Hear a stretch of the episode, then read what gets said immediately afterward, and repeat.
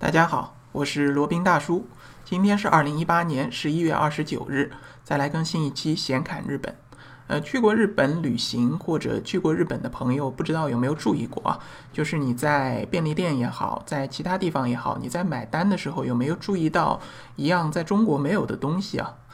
呃，可能没有注意到吧？那我就提醒一下，就是一个小小的托盘，一般来说呢是塑料制的。蓝色的居多，然后上面呢有像小绒毛一样竖立起来的一些东西。哎，这个托盘呢是用来盛放钱币的，盛放纸钞、盛放硬币。它在日语里呢有一个专有的名词叫托雷，我把它叫做收银托盘。这个东西呢好像还真的是日本所独有的，至至少我在中国这边是从来没有见过的。在国外其他地方应该也是没有的吧？那罗宾大叔呢，就想给大家介绍一样一下这样小东西啊。这个收银托盘呢，嗯，它这个名字已经讲过了，叫托雷。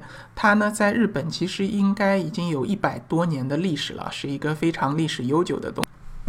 那它作用就是，呃，顾客在。呃，收钱在付钱的时候啊，就把钱放在这个托盘里，呃，不直接交到这个收银员手中，然后收银员再从这个托盘里再把钱收起来，就多了这么一个过程。那我们在国内或者在世界上其他地方，大多数也都是直接把钱递过去啊，或者放在这个收银台上也可以。那现在我们可能刷卡居多，那就把卡放在这个收银托盘上面也是可以的。那在日本呢，可以说这是一个常同时啊，就是百分之九十以上的顾客都会遵从这么一个呃操作，就把。这个钱或者卡放在收银托盘里，那如果你一时忘记了，呃，大多数的收银员恐怕也不会恼怒啊，他只会这个示意一下或者提醒一下，他可能会指一下这个收银托盘，让你把这个钱放进去。那对于我们初次到日本的朋友，可能就需要留意一下了。虽然作为外国观光客或者外国人的话，收银员他们也会谅解的。他们知道你们对这个东西可能并不了解，你把钱直接递给他啊，或者把卡直接递给他，或者直接放在这个收银台上，都是可以接受的。但是既然到了日本，那就入乡随俗吧，就不要显得那么的与众不同。罗宾觉得这样是为好的。所以说呢，记住，如果是在买单的时候，你如果看到一个小小的蓝色的托盘或者其他颜色的托盘，记得把钱放进去，把卡放进去就可以了。那收银员收完钱以后，如果有找零的话呢，也会把这个找换的钱放在这个托盘里，而不是直接交到你的手上。OK，然后呢，呃，这样做其实也是有一定道理的，或者说有一定的好处的啊。那罗宾大叔就来试着分析一下。首先呢。呃，日本人可能大家都知道，可能比较害羞啊。有一种说法说日本人都是处女座，他们呢都喜欢保持一定的距离，保持一定的让人舒服的人之间的一个距离。所以在收银的时候，你如果直接递过去，那等于两个人就不可避免的会有接触嘛。那对于有些人来说，可能就不是特别舒服。那为了照顾这一部分人的感受。可能日本大部分人都有这样的感受啊，那就设置一个中间的环节，就不会有肢体上的接触。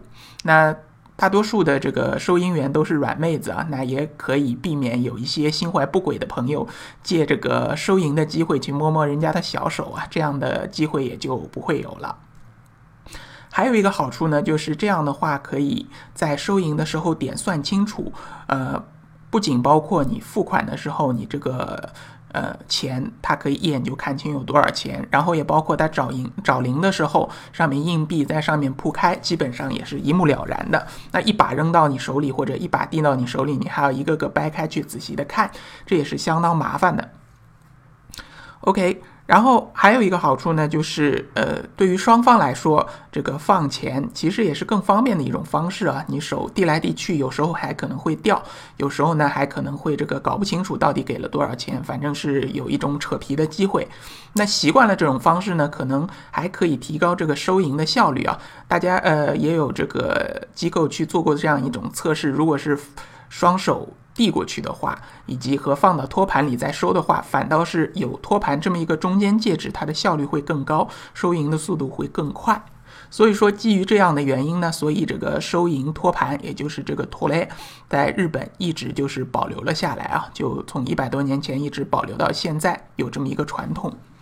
呃，罗宾初次看到这个东西呢，就是第一次去日本，其实也是有那么一点小小的惊讶的，觉得日本人真的是非常的细心，连这么小的细节他都注意到了。那相对于。呃，国内其实我们国内也有这样的规矩啊，当然只限于一个小小的行业，也就是古玩行业。那听那个马未都先生讲的这个节目当中，我记得他有提到过，这个也是古玩的一个行规，叫呃叫不过手，好像是叫古玩不过手还是货不过手，反正什么意思呢？就是如果一样古玩或者一样这个比较名贵的东西，你想要给别人去看，叫上眼。去看的话呢，你不能递到他手里，你要先放在一个地方，比如说放在桌上或者放在平地上，让对方去拿。这样的好处呢，就是避免在呃交换、避免在递送的过程当中突然之间就掉了，突然之间就掉了，掉在地上碎了。那这个时候就不知道该找谁了。你放在第三方的地方，那就权责很清楚，在谁的手里坏了或者碎了，那就谁来负责。那虽然日本收银的没有这个钱突然就坏了，钱突然就这个灭失了这样的风险，但我觉得这样呢，其实也是挺不错的一种一种方式吧。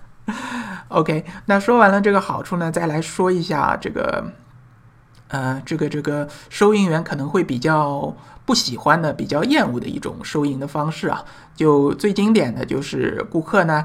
就也不是把钱放到托盘里，他比如说把钱扔到柜台上，把硬币哐一下扔到这个柜台上，这样呢其实是相当不礼貌的。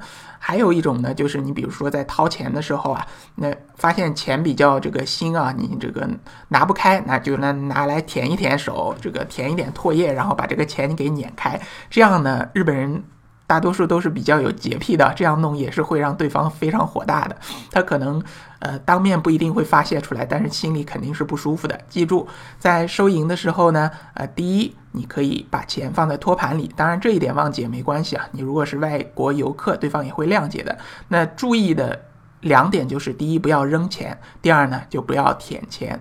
当然，我们大多数现在去日本旅游购物啊，付款的时候大多数都是刷卡或者是用支付宝之类的，所以说这样的问题呢，其实会更少的。那今天呢罗宾也只是，呃，兴之所至啊，就把这么一个小东西给大家讲一下。